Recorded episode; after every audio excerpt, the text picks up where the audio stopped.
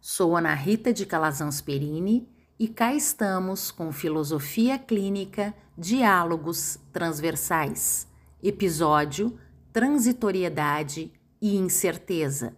Astrologia encontra a filosofia clínica.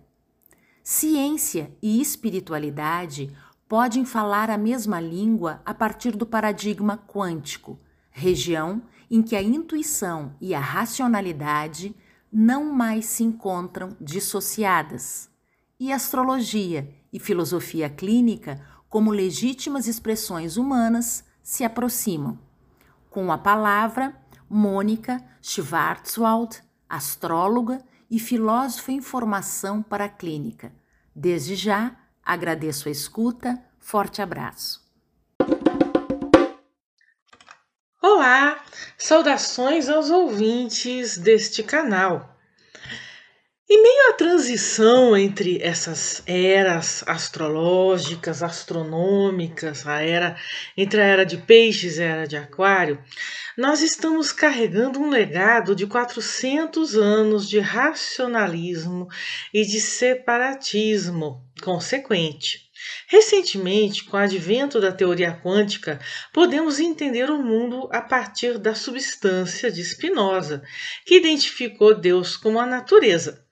Se estamos em um mundo onde a onda de possibilidades pode se tornar real a partir de nossa escolha, a onda é a substância e as nossas escolhas, as afecções conscientes. Quando isto acontece, compreendemos a singularidade do indivíduo e suas interseções com outros indivíduos e com a natureza em si. A teoria quântica, a partir de alguns cientistas como Amit Goswami, Rupert Sheldrake e Frijot Capra, começa a recuperar a espiritualidade não mais como algo intangível, místico, mas com uma abordagem científica. O taoísmo, a psicologia junguiana, as terapias holísticas e a astrologia são alguns itens que fogem à compreensão acadêmica atual, mas estão dentro do comportamento da incerteza quântica. A astrologia tem uma semelhança enorme com a filosofia clínica, pois ambas trabalham com as bases categoriais, com a historicidade e seus dados divisórios. É como se o mapa astrológico fosse o negativo e a filosofia clínica, a historicidade, a revelação fotográfica. No mapa astrológico encontram-se todos os potenciais do indivíduo que poderão ou não se desenvolver ao longo da sua história de vida.